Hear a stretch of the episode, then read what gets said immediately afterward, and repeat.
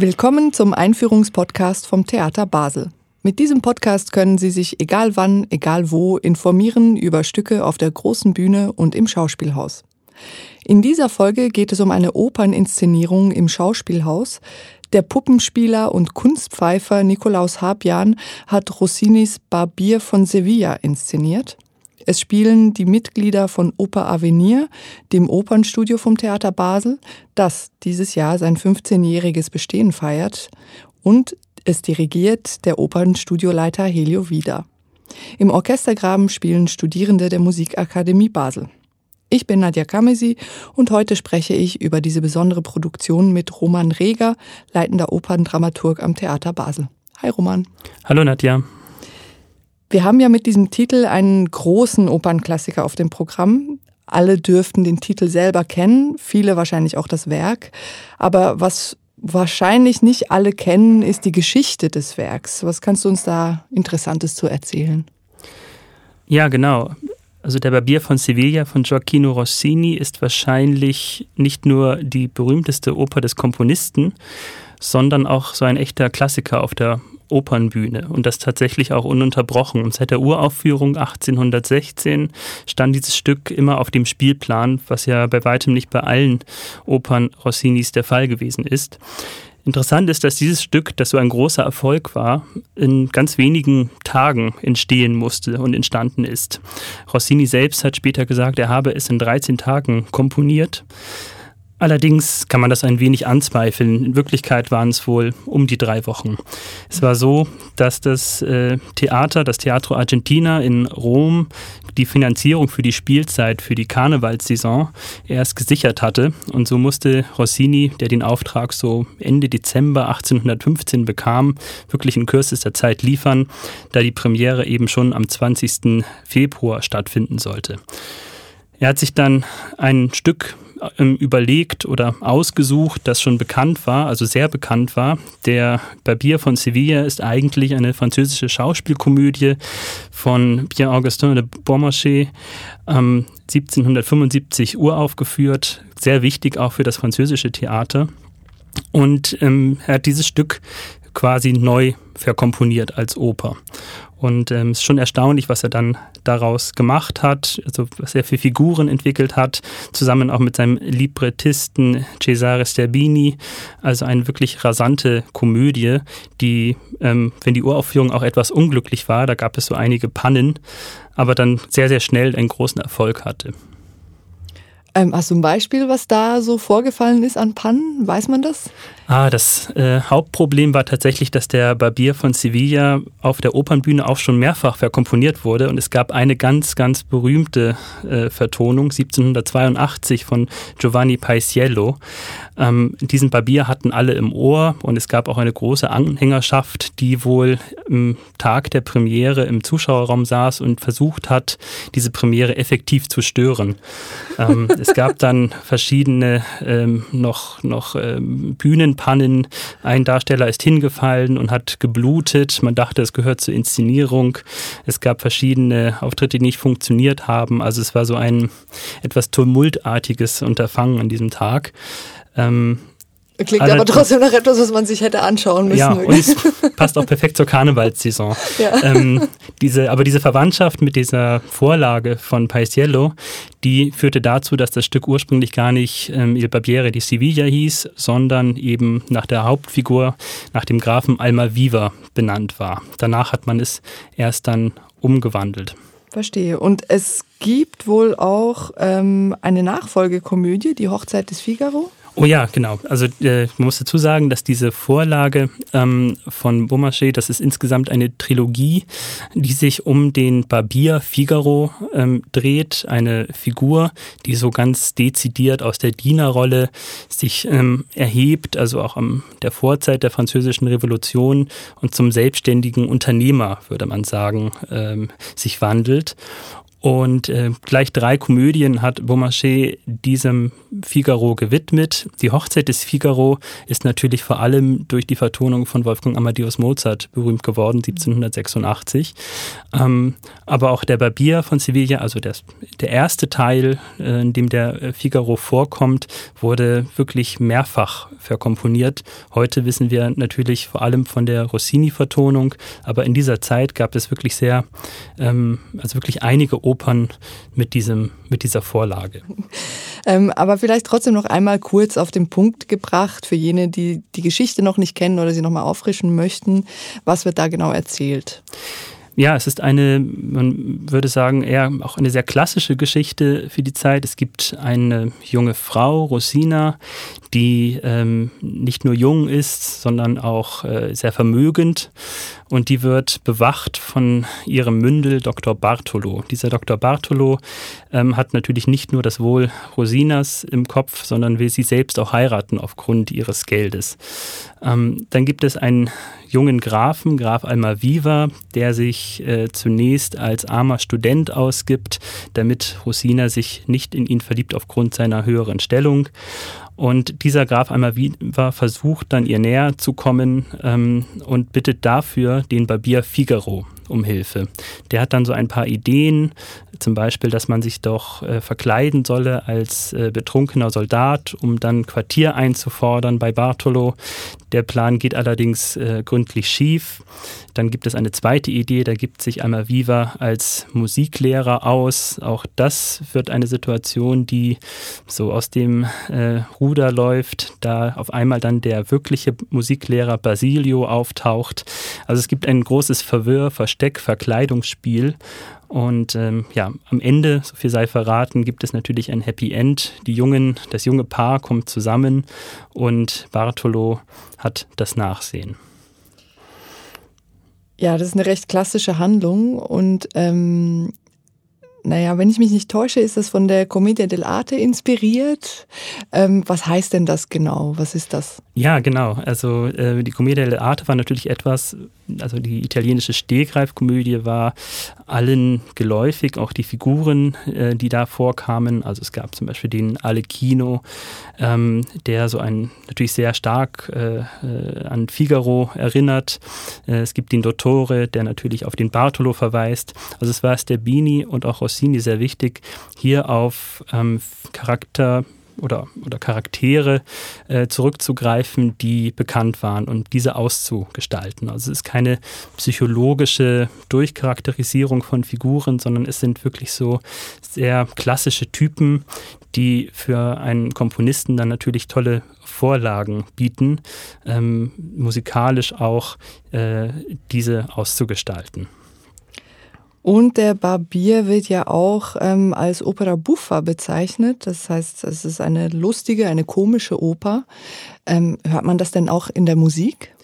Ähm, natürlich, ja. Also es ist so, dass äh, Rossini, also vor allem, ähm, es gab die Opera Buffa und die Opera Seria, also die ernste Oper und die lustige Oper, das war sehr stark getrennt und auch die Formen waren in sich unterschiedlich und auch, ich sag mal so, dass das Besteck, das ein Komponist zur Verfügung hatte, ähm, war für beide äh, Operntypen erstmal definiert. Ähm, charakteristisch ist in dieser Opera Buffa ähm, bei Rossini, dass er eine unglaublich äh, energetische Musik schreibt. Also die Dominanz auch von äh, Rhythmusmustern, diese sehr schnellen Tempi, dieses, diese große äh, Vitalität der Musik, die spürt man auch heute noch. Und das ist sicherlich etwas, was so ein Stilmerkmal von Rossini ist. Ähm, Gleichzeitig zeigt es sich auch in den Figuren, die alle ja wie so Getriebene sind, die alle sehr große, sehr prägnante Auftritte haben.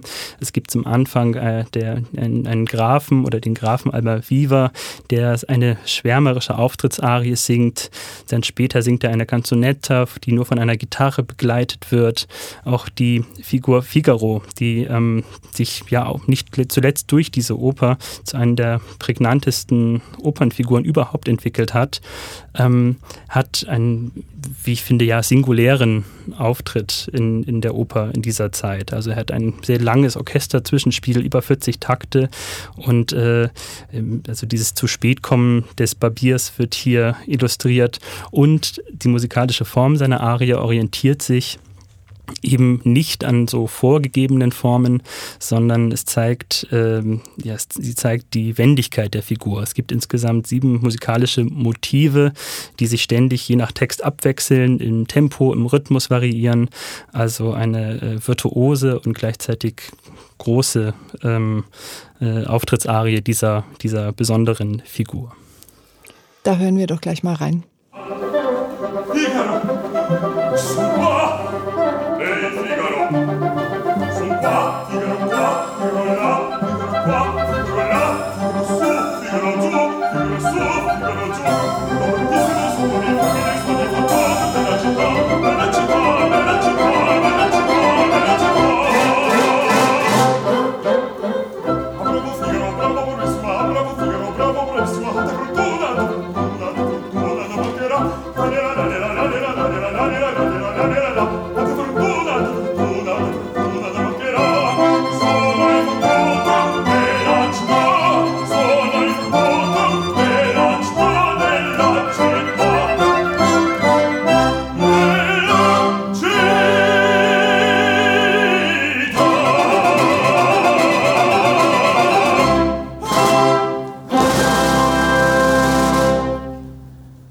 also ich glaube, hier hört man diese, diese Besonderheit der rossinischen Musik, also diese, diese vielen, ähm, eben diese prägnanten Rhythmen und auch diese vielen unterschiedlichen ähm, ja, Stimmqualitäten, die so der Figaro mitbringen muss und das, äh, das rasante Tempo.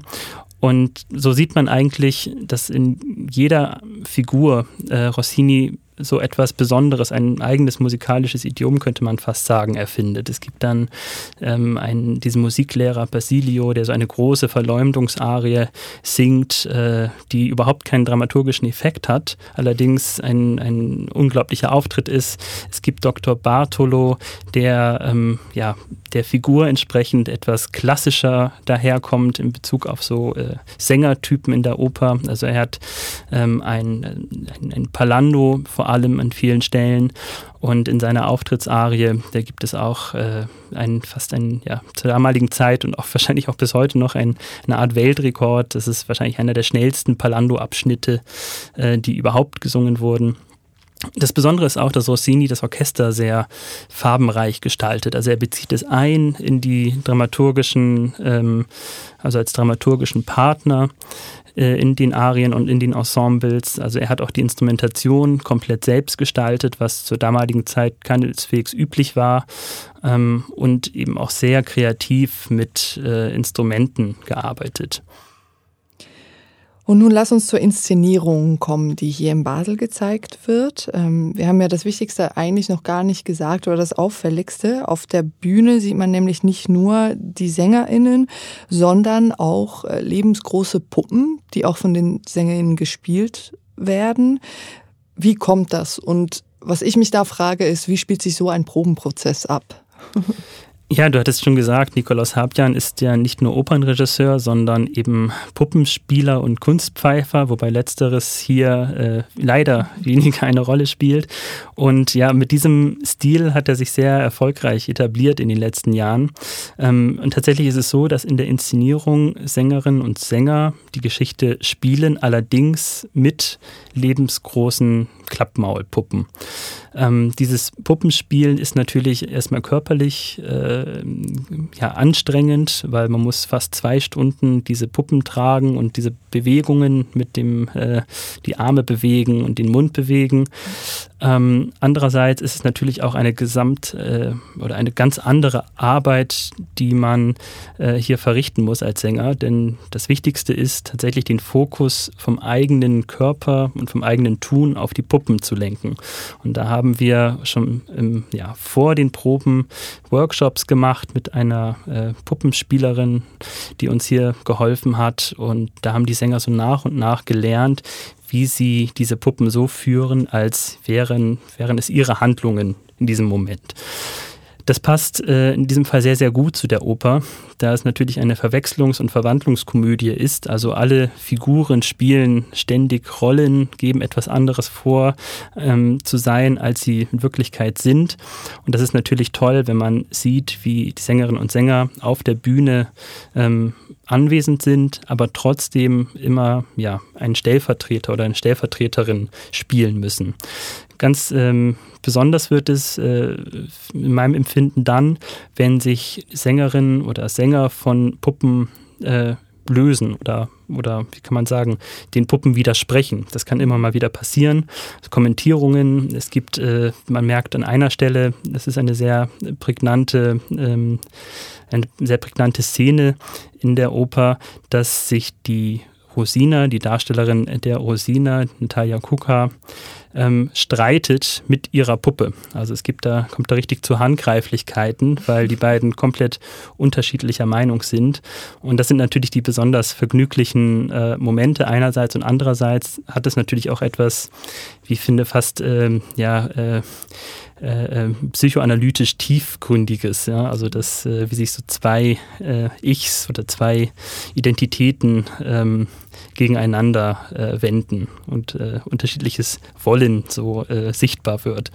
Also das sind ähm, die ganz, ja, die, die sehr, wirklich sehr herausstechenden Szenen in dieser Inszenierung. wir hören uns diesen Moment mal an.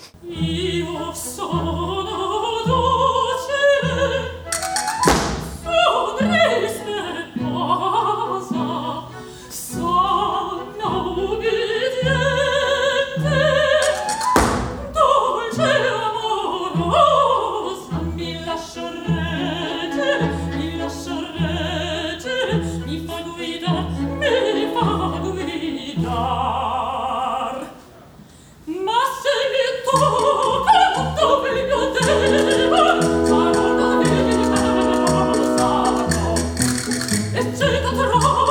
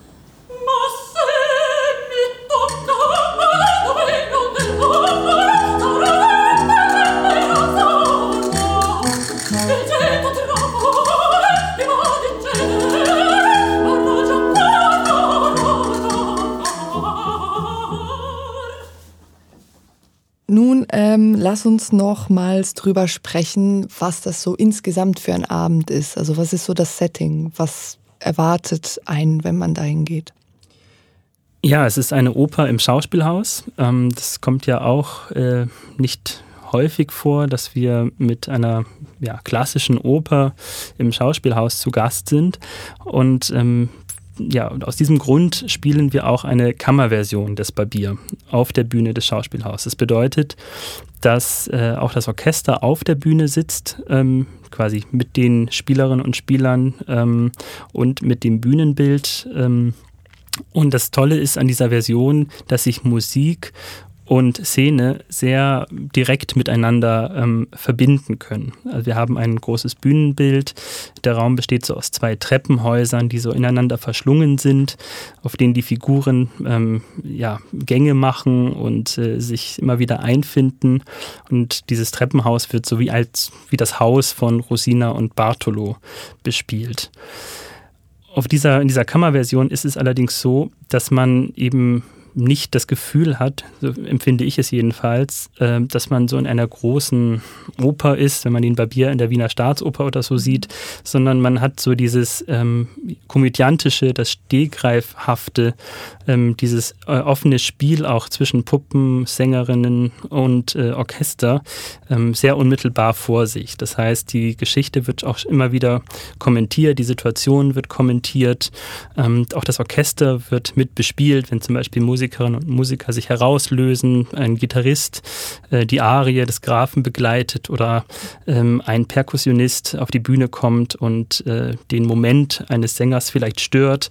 Also das sind alles sehr ähm, abwechslungsreiche und sehr musiktheatrale Momente wo man eben sieht, wie diese Oper auch tatsächlich konstruiert ist, nämlich gar nicht so sehr natürlich als großes, äh, großer Klassiker natürlich oder als große Oper, sondern eben sehr stark doch kommt aus dem ähm, Improvisierten, aus dem Stehgreifhaften. Und auch Nikolaus Habian ist es sehr wichtig, dass er diese ähm, offene Illusion erzeugt. Das heißt, wir sehen Kostüme, die so betont auch äh, rokokohaft wirken und opulent wirken. Die Geschichte wird sehr konsequent, man könnte auch sagen klassisch erzählt, aber immer wieder, und das ist dann das Besondere, gebrochen. Also solche Momente wie, dass sich auf einmal Darstellerin und ähm, Puppe streiten oder dass auf einmal äh, jemand aussteigt und das Orchester zur Ruhe bittet, all das bricht natürlich natürlich diese äh, erzeugte Illusion und ähm, ist, glaube ich, das, was dann den Abend auch äh, äh, sehr unterhaltsam und vergnüglich macht. Vielen Dank für diese Einführung. Sehr gerne. Der Barbier von Sevilla können Sie in dieser Spielzeit noch bis Ende Juni auf der Schauspielhausbühne sehen. Das Stück dauert zwei Stunden 40 Minuten mit einer Pause und mehr Infos gibt's auf unserer Webseite www.theater-basel.ch.